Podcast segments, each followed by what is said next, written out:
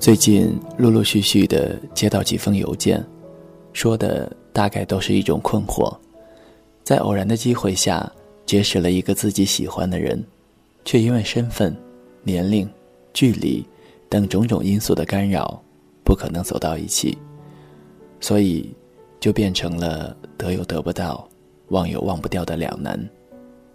其中有一个人说：“我有一种感觉，如果我们能够在一起。”我们会非常的合拍，还有一个人说：“请告诉我，如何去忘记？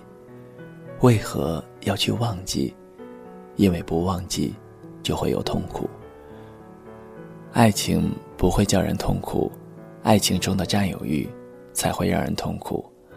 你走在路上，看到一朵花，花很美，你很喜欢，那是单纯的快乐。”可你回到家里，还心心念念这朵花，后悔不曾将它折下来，这就是占有欲，痛苦就是由此产生的。但是在没有经过时间的验证之前，如何能够确定这失去的，就是真正值得珍惜的人和感情呢？又没有真的在一起过，怎么就知道一定比任何人都合拍呢？最近因为要写哥哥张国荣的关系，重新看了很多的老港片。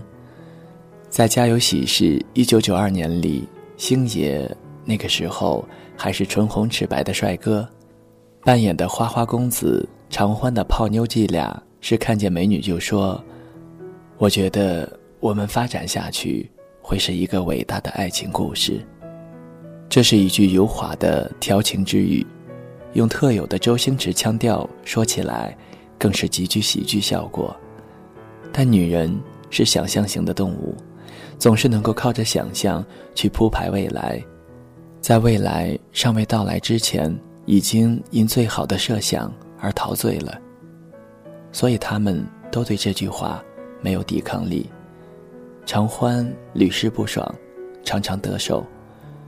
同样是星爷的电影。《大话西游》中的紫霞说：“我只猜中了这开头，却没有猜中这结局。爱情的发展诡异莫测，以悲剧开头的，没准会以喜剧结束；而喜剧开场的，却很可能以悲剧收场。最好的爱情，往往是还没有机会发展下去的爱情。”一九六九年。台湾作家三毛，在西柏林苦读德文，学业的压力、物质的贫乏和身在异国的寂寞，让他在那个冬天的一个早晨突然崩溃。他把书埋在雪地里，心一横，逃课好了，冻死也没有什么大不了，死好了，死好了。他跑去了东柏林墙，申请进入东德。被拒绝。不过他在关卡遇到了一个像雷恩的女儿里的那么英俊迫人的一位东德青年军官，他有一副感人而燃烧的眼睛。那时的三毛也正是一个美丽的妙龄女子。我知道，我笑，便如春花，必能感动人的，任他是谁。他帮了他。给他发了一个临时过境的证件，把他拍的证件照小心的放在胸口，静默的陪着他排队。时间一分一秒过去，两个人都不曾说话，却好像已经享受了一段最默契的时光。分开了，本已经不能再相见，可还是见到了。他又像王子一样出来拯救绝望的过不了关的他，他送他到车站，坐那辆车就可以返回西柏林，回到他的世界中。虽然只是一堵墙之隔，但那是咫尺天涯的隔绝。没有上车，他也不肯离去，就这么对着，僵着，抖着，站到看不清他的脸，除了那双眼睛。那双西方人深邃的眼睛，就像一口井。那双眼睛里面是一种不能解、不能说、不知前生是什么关系的一个谜和痛。顾不得了，舍不得就这么分开。他拽着他的袖子，让他跟他走。他说：“不可能，我有父母，快上。”他要留下，我留一天，留一天，请你，请你，我要留一天。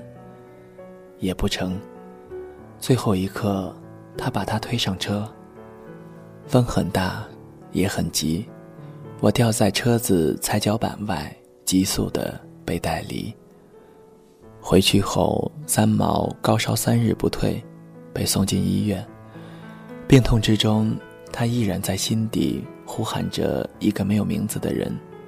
那份疼和空，像一把弯刀，一直割，一直割个不停。这段奇遇被三毛写到了《倾城》这篇文章中。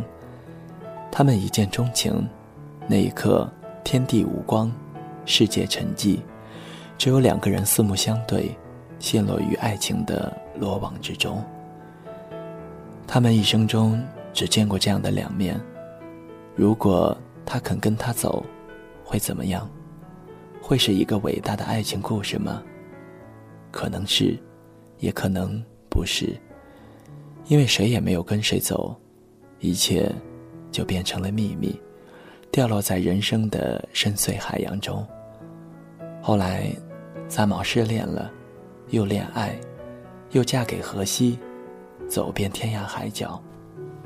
我的生命异常丰富，这是三毛在人生最后一段时间对自己的总结。他的人生没有遗憾。爱情是不能假设的，人生。也是一样，不能因为得不到就去假设那可能有多好，很好，或者很不好，都有可能。但是不该得到的，不能得到的，那就不是你的，不要为此痛苦，即使它看起来有多么美。《花样年华》中的周慕云对苏丽珍说：“如果我有多一张船票，你。”会不会跟我走？太试探了，太胆怯了，不够真，不够狠，所以，也就是这样。爱情有很多种，爱情的使命各有不同。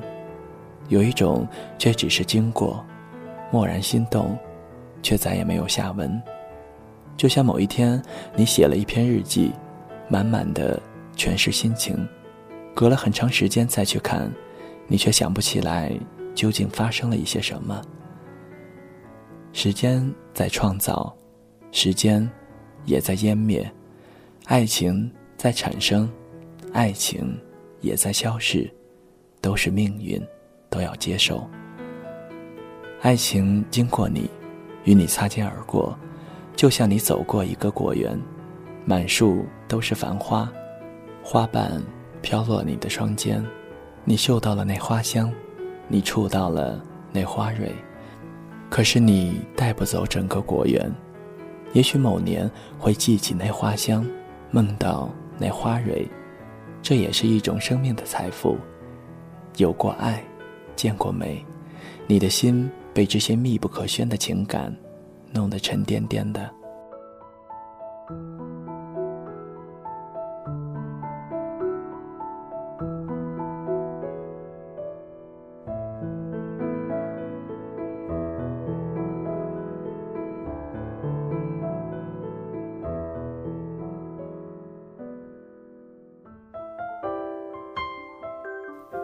谁的声音清唱婉转流年？谁的双手挽起千年不变的誓言？